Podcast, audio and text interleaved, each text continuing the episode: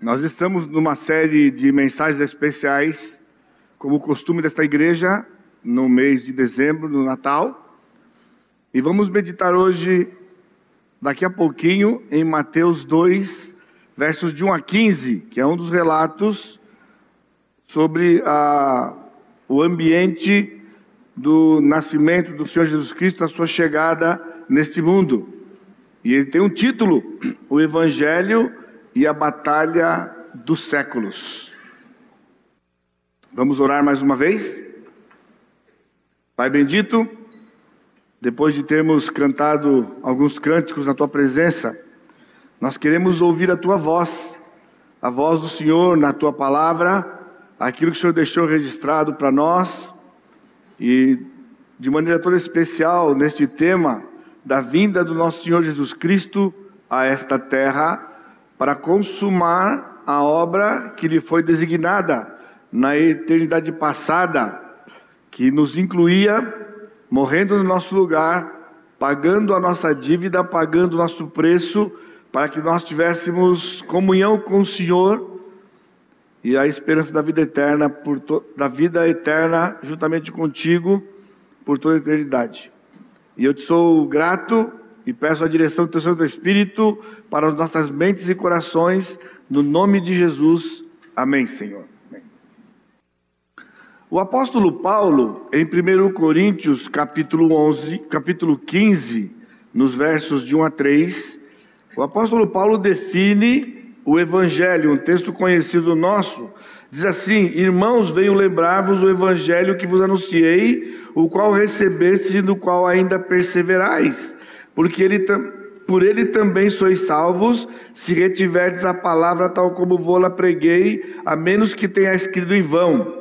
Antes de tudo vos entreguei o que o Senhor também entreguei o que também recebi, que Cristo morreu pelos nossos pecados, segundo as escrituras, e que foi sepultado e ressuscitou ao terceiro dia, segundo as Escrituras. Mas quando de fato o Evangelho começou? O Evangelho, a palavra significa boas novas, e as boas novas, conforme o apóstolo Paulo nos coloca em 1 Coríntios 15, é que Cristo morreu, foi sepultado e ele ressuscitou ao terceiro dia. Mas quando conhecemos a Escritura e estudamos este assunto pela Escritura, nós vemos que na verdade o Evangelho não começou com a morte do Senhor Jesus Cristo, porque para que Cristo tivesse morrido ou para que ele morresse, ele precisaria ter nascido. Nós encontramos essa informação entre outras passagens em Hebreus capítulo 2, versos 14 e 15, que dizem assim: Visto, pois, que os filhos têm participação comum de carne e sangue, destes também ele igualmente participou, para que por sua morte destruísse aquele que tem o poder da morte, a saber, o diabo, e livrasse todos que, pelo pavor da morte, estavam sujeitos à escravidão por toda a vida. O escritor de Hebreus, ele nos dá então a informação de que para que Cristo pudesse morrer, por quê? Porque na verdade, Cristo é a segunda pessoa da Trindade, ele é Deus. E como Deus, sendo eterno, um dos seus atributos, Deus não morre e Deus não poderia morrer. Então, para que ele pudesse pagar esse preço impagável pelo ser humano, por conta do pecado, que é a morte, então ele deveria morrer.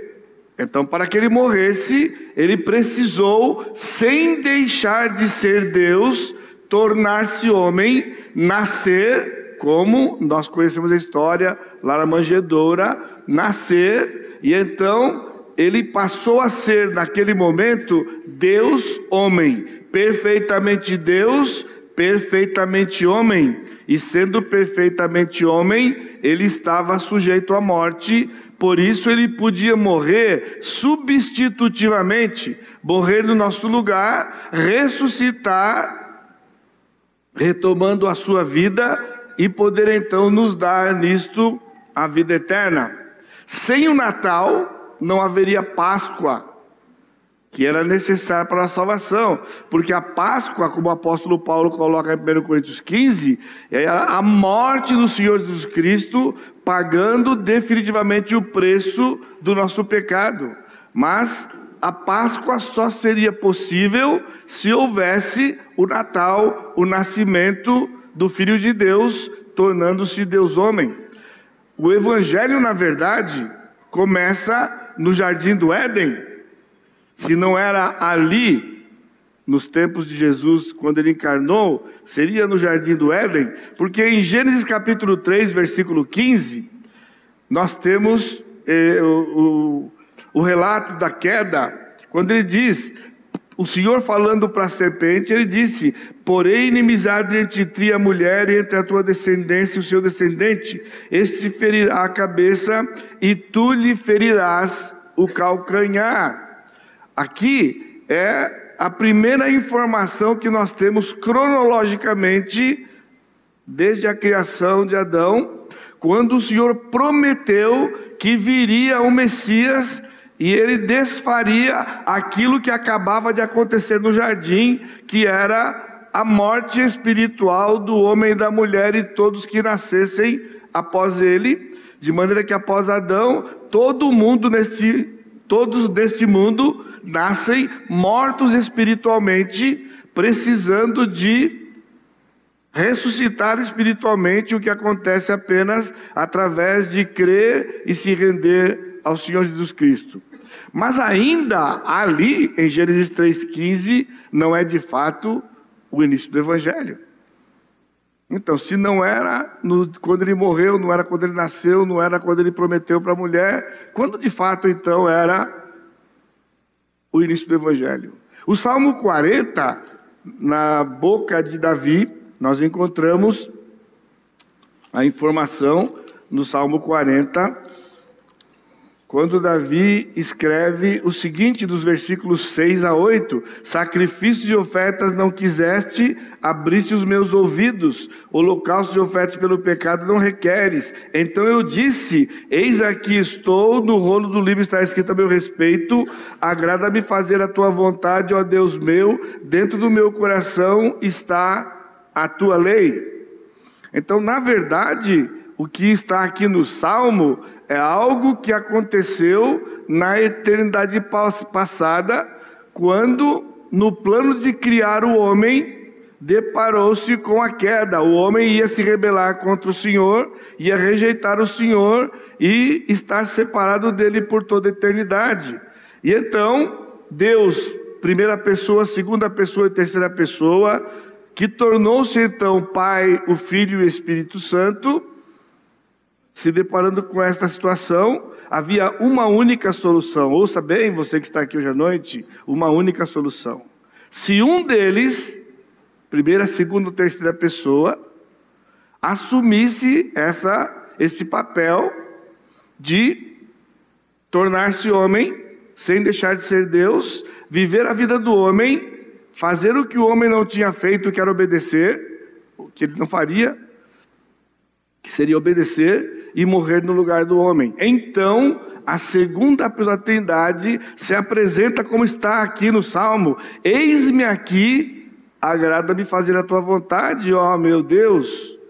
E então o Senhor Jesus Cristo voluntariamente se prontifica a vir e fazer esta obra que nós conhecemos. Na citação de Hebreus, e nós vimos isso recentemente, do dia 11 do 12, na verdade, semana passada, na nossa última aula de Hebreus, nós vimos que o livro a que ele se refere, tanto lá em Hebreus como aqui, é o livro também que provavelmente está referido no Salmo 139, quando Deus, então, mediante esta apresentação do, da segunda pessoa da Trindade, o Senhor Jesus Cristo, ele faria esta obra, todos os dias dele foram decretados. E assim os nossos dias. O dia que ele nasceria, como ele viveria cada dia e o dia que ele morreria cumprindo a obra do Senhor naquela promessa que ele fez para Adão e Eva lá no jardim em Gênesis 3:15. Há, no entanto, um lado do evangelho não tão destacado ou propagado, porque quando falamos do evangelho, normalmente nós sintetizamos, né, o nascimento, a vida do Senhor Jesus Cristo, a morte do Senhor Jesus Cristo, a sua ressurreição. Porém, há algo muito precioso, profundo, que se estende por todo o Velho Testamento, que não é tão destacado, que eu chamo a Batalha dos Séculos. E eu estava revendo esses dias, foi a minha primeira mensagem, oficialmente, vamos dizer assim, em junho, julho de 1980, lá numa igreja pequenininha na, norte, na zona norte de São Paulo, né? onde eu fui desafiado a trazer uma mensagem para aquele povo. E então o Senhor colocou no meu coração para falar sobre esta batalha travada por todo o Velho Testamento e toda a eternidade, até que o Senhor Jesus Cristo chegasse e cumprisse com o seu papel de morrer no nosso lugar. Somente Mateus, Mateus narra a última batalha nos dias do nascimento de Cristo, o prometido redentor, o Messias. Havia uma promessa de que ele viria, e nós vamos ver rapidamente aqui no Velho Testamento alguns episódios, e então culminando com esta última batalha que acontece pelos dias do nascimento do Senhor Jesus Cristo. Não seria a última batalha até a cruz, mas era a última batalha até os dias do nascimento do Senhor Jesus Cristo porque durante a sua vida ainda haveria essa batalha travada entre o inimigo e Deus, impedindo que o Senhor Jesus Cristo fosse à cruz. Durante todo o Velho Testamento, a batalha era impedindo que ele nascesse. E então, Mateus narra a última batalha quando, logo nos seus dias de nascimento, e depois os evangelhos vão narrar as demais batalhas, até quando ele finalmente vai à cruz e ele cumpre pisando a cabeça da serpente quando ele morre na cruz, e ele nos resgata e nos compra. Por isso, Deus cumpriu o evangelho anunciado na eternidade passada, confirmado no dia da queda no jardim e sustentado por inúmeras vitórias na batalha dos séculos. É uma mensagem de esperança para nós, usando esta profecia que é o coração das Escrituras, a promessa do Senhor que haveria um resgate definitivo na pessoa do Messias, quando Deus cumpriu lá na eternidade passada, quando o Senhor se apresenta e diz: Eis-me aqui, envia-me a mim, eu vou lá para viver a vida deles e morrer no lugar deles. E então o Senhor confirma isso para Eva e Adão no jardim, e fica a promessa para nós e começa então esta batalha e inúmeras vitórias até aquele momento quando Jesus Cristo chega na cruz. O Evangelho pode ser visto como um funil, que é a saga dos séculos, na verdade, nos milênios desde Adão, mas especificamente nos últimos 15 séculos até o nascimento do Messias. Nós vamos ver rapidamente as investidas de Satanás para frustrar o evangelho. O que é uma batalha? Uma batalha é uma luta entre dois inimigos ou entre inimigos. Tem que haver inimigos para haver batalha, para haver uma guerra. O inimigo é Satanás, inimigo de Deus. E então Deus, como era o autor do plano, ele planeja, ele promete, agora o inimigo entra e frustra, tentando impedir que isso aconteça. E isso diz respeito a todos nós aqui e todo ser humano que já viveu, vive e viverá nesta terra. A morte de Abel e Caim, logo no Gênesis capítulo 4, versículo 8, quando Caim mata Abel, nós estamos aqui em números redondos, aproximadamente 4 mil anos antes de Cristo. É uma história que está na Bíblia, história triste, e muitas vezes, mesmo nós crentes, pensamos que essas são histórias trágicas que estão ali, como se elas fossem histórias casuais. Não é uma história casual de um casal onde tem dois filhos e o filho mais velho mata o filho mais novo. Uma verdadeira tragédia familiar. A promessa tinha sido que um descendente da mulher iria pisar a cabeça da serpente, ia destruir o diabo. Um descendente da mulher. Essa mulher teve um filho chamado Caim. Será Caim ele? Ela teve um segundo filho, Abel. Será Abel ele, Caim ou Abel? Então o inimigo dá a primeira investida. Caim mata Abel. Então não pode ser Caim não pode ser Abel, porque Abel foi morto. Não pode ser Caim, porque Caim foi assassino. E o Messias não seria o assassino. E assim, ele faz a intervenção, passados aí cerca de 1500 anos, mais ou menos 1700 anos, chegam os dias de Noé, em Gênesis capítulo 6, versículos 1 e 2. Como se foram multiplicando os homens da terra e se nasceram filhas, vendo os filhos de Deus que as filhas dos homens eram formosas, tomaram para si mulheres as que entre todas mais lhe agradaram. Naqueles dias, então havia a linhagem de Sete, que é o terceiro filho de Eva, do lugar de Abel, e então, agora, a descendência de Sete começa a casar com a descendência de Caim e mistura a raça e então a pecaminosidade entra e Deus então decide destruir a humanidade por um dilúvio universal. Nova investida do inimigo, porque se ele contamina a raça humana, os homens pecam deliberadamente, o que acontece? O Messias não vem. Então nós temos Adão, depois de, depois de, de Noé, cerca de 350, 400 anos, aparece Abraão e o Senhor promete para Abraão e pede que ele saia da sua terra e vá para o lugar e ele então vai ser uma grande nação. Logo, os holofotes todos voltados para Abraão. Nós temos ouvido já por esses dois anos, né, e vamos terminar este ano. O pastor Sacha vai terminar a série que ele está fazendo em Gênesis, mostrando tudo o que aconteceu na vida dos patriarcas e as intervenções do inimigo contaminando a raça num processo de impedir que o Messias viesse e cumprisse aquilo que o Senhor prometeu em Gênesis capítulo 3.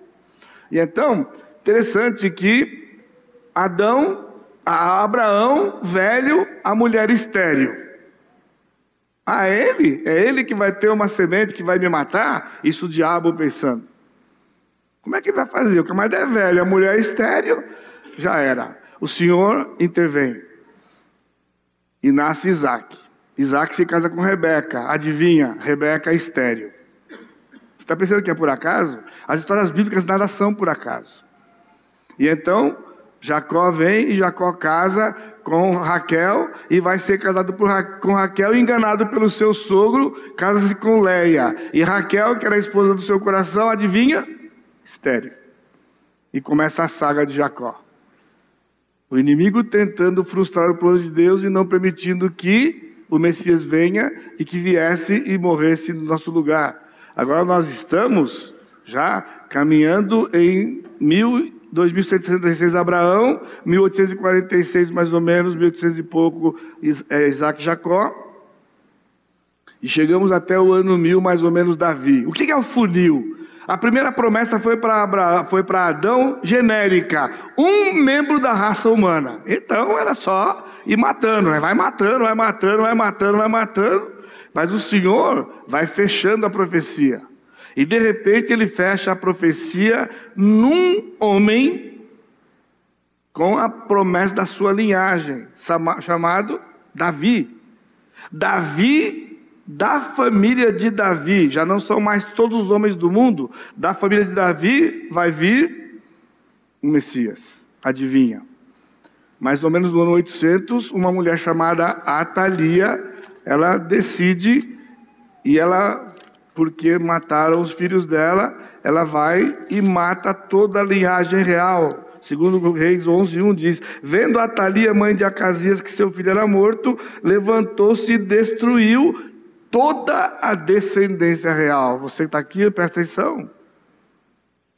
Davi teve filhos, E esta mulher, agora, porque o filho dela morreu, era rainha nas tribos do norte, e simplesmente ela matou todos os descendentes de Davi. O que significa todos os descendentes de Davi morrer? Não tem promessa. Porque agora não podia ser o Joaquim, porque ele disse que era de Davi. Olha o diabo, coisa simples. É ele, simples, eu mato todo mundo da família dele e não tem cumprimento da promessa. Ela foi frustrada, nós vamos ver daqui a pouco. Passados mais 400 anos, um homem chamado Amã, no livro de Esther, capítulo 3, 8 e 9, ele decide destruir toda a família, toda a tribo de Israel. A nação inteira. E ele leva o rei, ele persuade o rei Assuero a assinar um decreto permitindo que eles matassem todos os judeus. Na dúvida, bom, foi frustrado com a Thalia, então só tem um jeito: mata todo mundo. Aí vai todo mundo, tribo, mata todo mundo. Mas foi frustrado. Por quê? Porque o Senhor disse que viria um dia o Messias. Aqui nós vemos o inimigo trabalhando. Então, nós vamos ver que no momento em que o inimigo trabalhava, o Senhor sustentava a sua promessa. Em Gênesis capítulo 5, versículo 3, nasce Sete, o terceiro filho de Eva. Portanto, a promessa está de pé. Chegando o dilúvio, Deus reserva Noé, os seus três filhos e suas noras, sua esposa, oito pessoas, morre toda a população do mundo, menos oito, oito pessoas no, na arca, e de um desses filhos, chamado Sem, está mantida a promessa do Senhor. Mesmo que o mundo, que o pecado atinge todo mundo, o Senhor separou um homem chamado Sem e disse: dele vai vir o Messias. Nos dias de Atalia, Deus usou Jeoseba, uma outra mulher que escondeu uma criança. Ela matou toda a linhagem, ela pensou que tinha matado todo mundo, mas uma outra mulher, Jeoseba, escondeu uma criança de meses, um ano, no templo. E ele ficou escondido no templo seis anos. E com seis anos de idade, ele assume o trono de Israel, o único descendente de Davi. Sabe o que eu estou dizendo? Que toda a promessa do Senhor, lá na eternidade passada, confirmada no jardim, no jardim para Adão e Eva, ficou por uma criança. Esse é o tipo de Cristo. Porque vai nascer uma criança. Mas para essa criança nascer, uma criança foi, foi guardada, chamada Joás, e ele manteve a linhagem do povo de Israel. E Deus usou Esther e Mordecai lá no livro de Esther para preservar a nação de Israel, de maneira que os, os judeus não foram mortos. E chegamos então à última investida de Satanás nos dias do nascimento de Jesus. E eu convido você rapidamente para abrir a sua Bíblia para Mateus capítulo 2, versos de 1 a 15. Mateus 2, de 1 a 15. Diz assim o texto: Tendo Jesus nascido em Belém da Judéia em dias do rei Herodes, eis que vieram os magos do Oriente a Jerusalém e perguntavam: Onde está o recém-nascido rei dos judeus? Porque vimos a sua estrela no Oriente e viemos para adorá-lo. Tendo ouvido isto, Alarmou-se o rei Herodes e com ele toda Jerusalém. Então, convocando todos os principais sacerdotes e escribas do povo, indagava deles onde o Cristo deveria nascer. Em Belém da Judéia responderam eles, porque assim está escrito por intermédio do profeta: E tu, Belém, terra de Judá, não és de modo algum a menor entre todas as principais de Judá, porque de ti sairá o guia que há de apacentar o meu povo Israel. Com isto, Herodes, tendo chamado secretamente os magos, inquiriu deles com precisão quanto ao tempo em que a estrela aparecera. E enviando-os a Belém, disse-lhes: Ide informar-vos cuidadosamente a respeito do menino, e quando o tiverdes encontrado, avisai-me para eu também ir adorá-lo. Depois de ouvirem o rei, partiram, e eis que a estrela que viram no oriente os precedia, até que chegando parou sobre onde estava o menino. Vendo eles a estrela, alegraram-se com grande e intenso júbilo. Entrando na casa, viram o menino com Maria, sua mãe. Prostrando-se, o adoraram. E abrindo seus tesouros, entregaram-lhe suas ofertas: ouro, incenso e mirra. Sendo por divina advertência prevenidos em sonho para não voltarem à presença de Herodes, regressaram por outro caminho à sua terra. Tendo eles partido, eis que apareceu um anjo do Senhor a José em sonho e disse: Dispõe-te, toma o menino e sua mãe, foge para o Egito e permanece lá até que eu te avise, porque Herodes há de procurar o menino para o matar. Dispondo-se ele, tomou de noite o menino e sua mãe e partiu para o Egito. E lá ficou até a morte de Herodes, para que se cumprisse o que fora dito pelo Senhor por intermédio do profeta do Egito chamei o meu filho. Sendo a última investida nos dias do Senhor, nós vamos ver isso aqui com um pouco mais de detalhe, para mostrar que o diabo não descansava na sua intenção de frustrar e impedir que Deus pudesse cumprir o que ele prometeu, como se ele tivesse capacidade de fazer isto.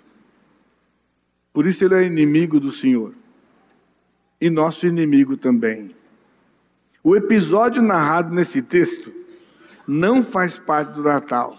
Eu sinto frustrar vocês, não é? porque tradicionalmente né, tem o presépio, onde tem a estrela, aí tem Maria, o neném, os, os bichinhos lá, né, e tem os pastores e os magos para entregar os presentinhos lá. Isso faz parte do presépio, né? Contudo, na cronologia bíblica, o episódio de Mateus capítulo 2, ele não acontece quando Jesus nasceu. Ele vai acontecer um tempo depois. Tendo Jesus nascido em Belém, esse é o texto aqui, tendo Jesus nascido em Belém, portanto, ele já tinha nascido. O tempo do verbo aqui é alguém já nascido, ele já nasceu. Então Cristo já tinha nascido quando os magos, vindo, vendo a estrela, vieram do Oriente, lá da região da Babilônia, andaram mais ou menos 800 quilômetros para chegarem em Jerusalém e procurarem saber onde que o menino estava, porque segundo informações aí do pessoal astrólogos e enfim, aquela coisa toda, a estrela não era uma estrela que já existia, essa era uma coisa interessante, porque é uma estrela que apareceu, eles seguiram a estrela e ela os conduziu até a região de Israel, só que ela desapareceu. Eles viram a estrela, e chegando lá em Jerusalém, agora ela não estava mais lá, eles tinham levado até ali e agora eles foram indagar aonde queria nascer. Interessante, porque não é desta forma que nós conhecemos as coisas de Deus. Embora os céus proclamam a glória de Deus e nos mostra que há um Deus, Deus se comunica com o seu povo pela Escritura. E por isso perguntaram aonde é. Foram perguntar para o cara errado, né? Foram perguntar para o rei Herodes, porque se era um rei que tinha nascido, o rei Herodes, eles inocentemente achavam que era só chegar, falar com Herodes, ele ia ficar super feliz que ia ter um outro rei no lugar dele. E o Herodes, alarmado, vai e chama o Sinédrio. Ele chama o Sinédrio de Israel para perguntar aonde que esse menino ia nascer afinal. Porque Herodes ele não era do povo de Israel. Quem é? Herodes era colocado por Roma para ser o rei de Israel. Porque o rei de Israel naqueles dias deveria ser José. José é um ilustre ninguém lá do norte do país, um nortista, um nordestino, lá no, no, no Israel. Pobre, de acordo com Mateus na genealogia, ele era para ser o rei daqueles dias. Mas como era um, era um país dominado por Roma, os romanos colocaram e nomearam o Herodes um homem cruel, um homem vil, e adivinha, prato cheio para o inimigo usá-lo para é tudo que ele precisava, tudo que ele precisava depois daqueles milhares de anos tentando frustrar, agora caiu de bandeja nele. Um menino nasceu e é esse menino que nasceu. Os magos vieram a Jerusalém depois do nascimento de Jesus. A pergunta, onde está, versículo 2, onde está o recém-nascido rei dos judeus? Na verdade, o texto original tem uma palavra aí, é tecteis, significa concebido. Não é a palavra recém-nascido, ele era concebido, ele já foi concebido, ele já tinha nascido.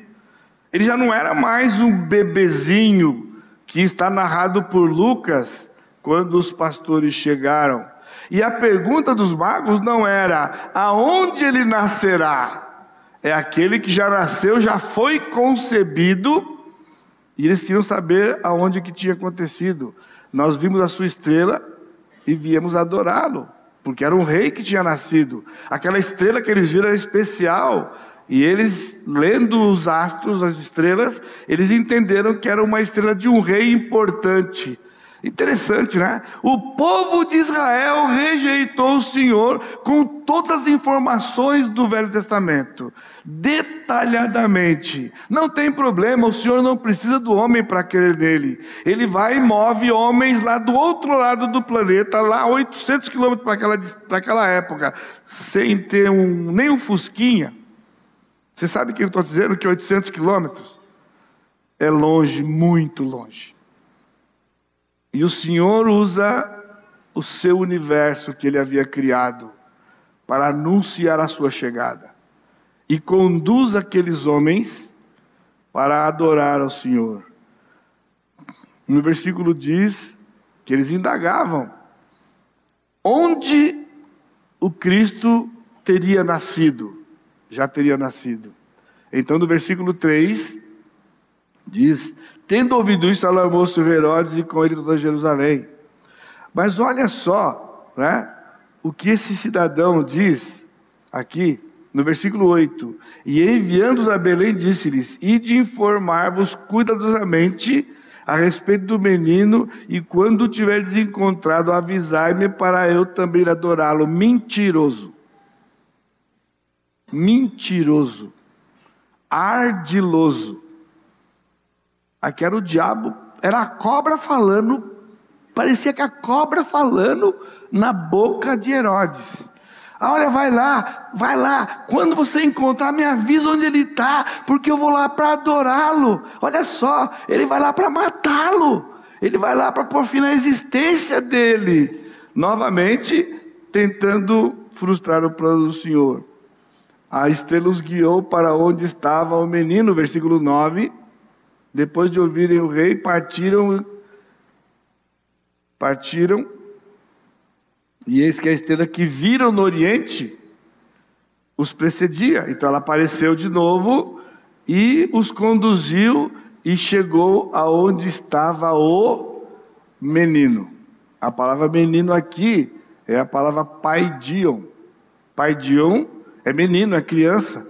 Há uma palavra no Novo Testamento para recém-nascido, bebê, mas não é a palavra que ele usou aqui. Por isso nós cremos na inspiração verbal, palavra por palavra. A palavra era esta: ele era um menino. Ele era um menino, uma criança. Vendo eles a estrela, alegraram-se com um grande e intenso júbilo. Versículo 11: Entrando na casa, porque quando ele nasceu, nasceu aonde? Na estrebaria. Agora não estava mais na estrebaria. Ele estava ainda em Belém, mas agora José já tinha arrumado uma casa para eles ficarem, porque eles permaneceriam ali, até que o Senhor desse qualquer outra ordem. E então, em Belém, agora, entenda, eles estavam numa casa. Então nós não estamos no cenário mais do presépio. Agora nós temos um menino numa casa. Assim como outras vezes, Deus interveio protegendo o menino, como ele fez versículo 12. Ele, ele apareceu em sonho para os magos e disse: Não volta para falar com Herodes. pega o rumo da terra de vocês, não volta para Jerusalém, porque o Herodes não queria adorar, o Herodes queria matar. E os magos, então, foram por outro caminho, diz o texto, voltaram para o outro caminho à sua terra. E tendo eles partido, apareceu anjo do Senhor a José e disse: Dispõe-te, toma o menino e sua mãe e foge para o Egito. E permanece lá até que eu te avise, porque Herodes há de procurar o menino para o matar. Deus, e só Deus, conhece todas as coisas. O diabo não. Ele não está em todo lugar ao mesmo tempo. Ele não sabe todas as coisas e ele não tem todo o poder. São prerrogativas exclusivas do nosso Deus. Saber todas as coisas, ter todo o poder e estar em todo lugar ao mesmo tempo.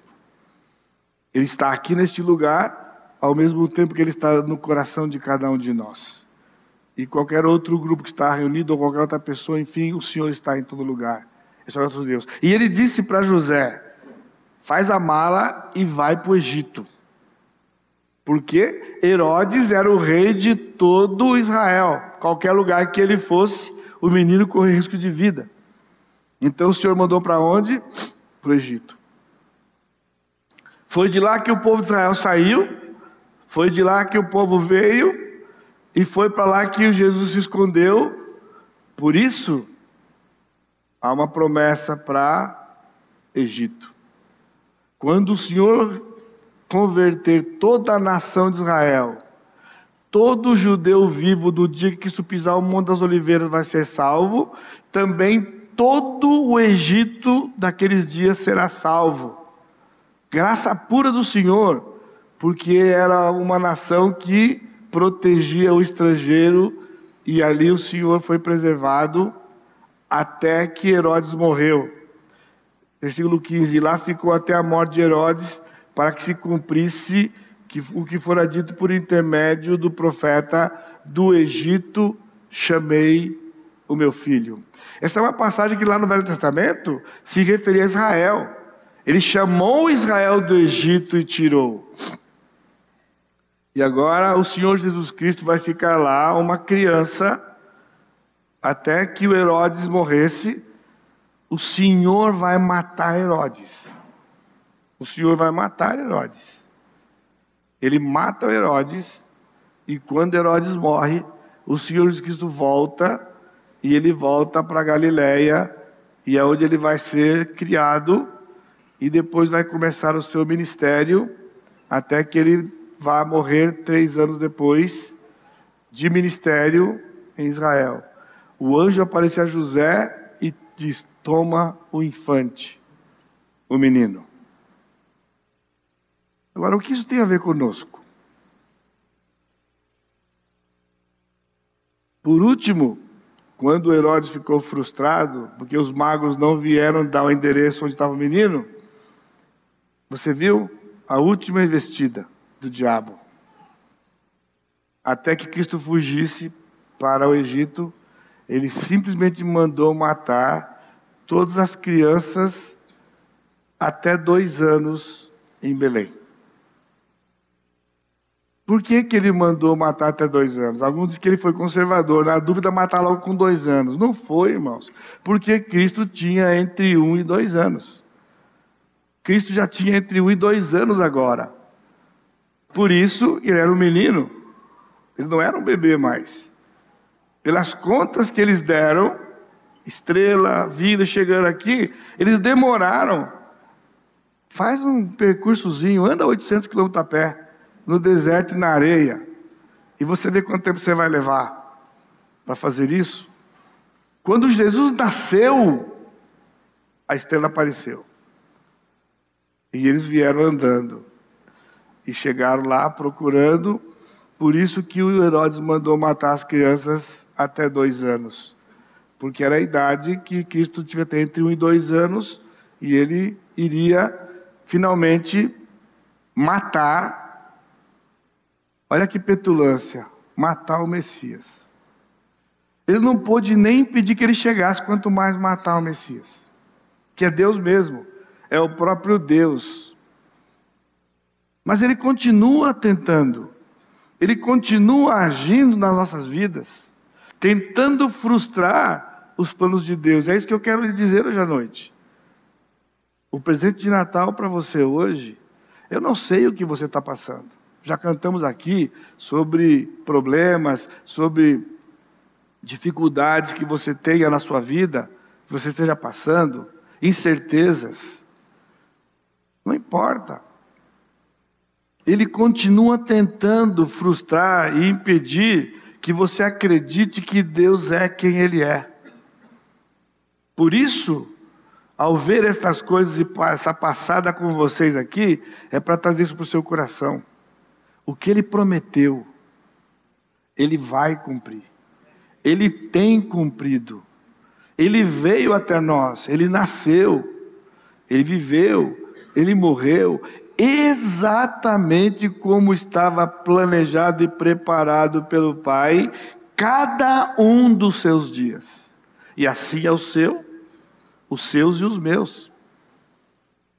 Você sabe o que vai acontecer hoje ainda? Não importa, o Senhor já escreveu e vai acontecer exatamente como ele escreveu. Eu não sei o que é que está lhe incomodando. Eu não sei o que é que está tirando a sua paz. Nesses dias que nós cantamos tanta luz, tanta suposta harmonia, mas o homem não tem paz dentro do coração, por isso não tem paz fora com aqueles com quem convivem. Mas o que é que tira a sua paz? O Senhor nasceu, como estava prometido, não havia a menor possibilidade de não acontecer. Por isso, a Bíblia diz em Hebreus capítulo 11, ah, perdão, Romanos capítulo 10, versículo 17, a fé vem pelo ouvir, e o ouvir a palavra de Deus. Eu espero que hoje à noite o Senhor tenha alimentado a sua fé, para que você, ao ouvir apenas um breve relato desta batalha dos séculos, desde que o Senhor prometeu que resgataria o homem, antes sequer de criar o homem. Você está escutando? Quando ele planejou, ele já sabia: esse homem vai nos rejeitar mas nós vamos trazê-lo. E um de nós vai lá para fazer isso. Esse é o Senhor Jesus Cristo. Ele não era um homem, ele é Deus homem. E ele veio, ele viveu, ele deu a sua vida. Ninguém poderia tirar a vida dele, mas ele deu. Quando no jardim traído por Judas, eles chegam para matar Jesus. De noite, escuro, de madrugada, procurando onde está, Jesus disse: A quem buscais? Ele diz: A Jesus. Ele disse: Eu sou. Era o nome dele de, de Êxodo 3,14. E o texto diz que todos caíram prostrados, todos os soldados caíram. E o Senhor perguntou de novo: A quem buscais? Eles disseram, e ele disse: Sou eu, e se entregou. Porque quando ele disse que ele era, usando o nome de Deus, quando ele apareceu para Moisés, ninguém ficava em pé diante dele. Quem poderia prender o Senhor Jesus Cristo? Ninguém. Mas ele, por amor a você e a mim, ele se entregou. Ele permitiu que tirassem a vida dele. Tudo estava escrito. Em João 10 ele disse: Eu tenho poder para dar a minha vida e para te ter reaver a minha vida. Esse mandato eu recebi do meu Pai. Por isso ele ressuscitou. Jesus nasceu, ele veio até nós como resultado de uma batalha travada por cerca de quatro mil anos. Por último, Herodes queria frustrar mas veja, Deus cumpre as suas promessas, a sua palavra e sua aliança feita conosco através de Eva, lá no jardim. Por isso, meus irmãos, a mensagem de hoje não tem simplesmente o objetivo de demonstrar ou desmontar a ideia de um presépio com os magos. É uma mensagem de esperança, que é o clima do Natal, esperança e o teor de toda a Escritura. O nascimento de Cristo não foi apenas um evento importante ou emocionante porque tinha um bebezinho. É o culminar do tempo e da época em que Deus cumpriria cabalmente a sua promessa da solução definitiva para o problema eterno do homem, o pecado. Por isso, só existe salvação em Jesus Cristo. É um grupo pequeno, em relação ao mundo, é um grupo pequeno. Por isso, às vezes você fica confuso. Quer dizer que está todo mundo errado e só vocês estão certos? Não é a questão de só vocês estão certos. É a questão de o único que pode garantir um plano, planejou, fez e está escrito aqui e cumpriu. Qual foi o outro? Me dá uma alternativa. Me dá uma alternativa que satisfaça Deus naquilo que Ele mesmo planejou. Mas sabe por que é um grupo pequeno? Porque os outros todos rejeitam. Essa mensagem está sendo proclamada por quanto tempo? E o homem continua rejeitando. Ele continua rejeitando e continua rejeitando. Mas o mais complicado para encerrar, é o seguinte: quando o plano foi feito, ele não atingiria pouca gente, ele não atingiria ninguém. Porque o Senhor disse, quando era só Deus Pai, Deus Filho, Deus Espírito Santo, os homens vão nos rejeitar. Quem? Todos. Todos vão nos rejeitar. Então Deus não veio na expectativa que alguém cresce nele. Ele fez um plano e ele executa. O triste é isso. Não é exclusivista a mensagem do Senhor. Ela é inclusivista. Mas o homem se excluiu. Quando ele ouve e diz, não creio. Quando ele ouve e diz, não é verdade. Quando ele diz, há outras possibilidades. Então o homem se exclui. E o homem se exclui. Porque Deus, ele continua sendo um Deus de salvação. E não há alguém aqui hoje à noite que não possa ser alcançada por essa mensagem. Mas você pode rejeitar, infelizmente. Então não foi Deus que rejeitou você. Você rejeita o Senhor quando você não crê na palavra dele. Esse é o Natal. É um tempo de alegria.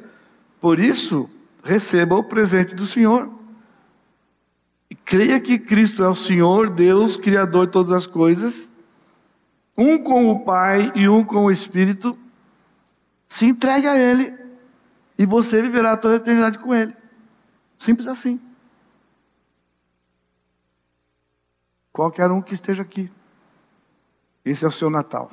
Curva sua cabeça. Amado Deus, te agradecemos, porque mais uma vez o Senhor nos deu a oportunidade de refletir, relembrar o teu plano. E mais uma vez está aberto para que nós creiamos na tua palavra. O Senhor tem poder e o Senhor nos salva. Eu te louvo porque o Senhor faz isso a despeito de nós. Não há mérito em nós. Não há nada em nós que justifique. É simplesmente o Senhor que providenciou e nos proclamou para que nós creiamos no Senhor. Toda honra, toda glória e todo louvor seja do nosso Senhor Jesus Cristo. Amém, Senhor.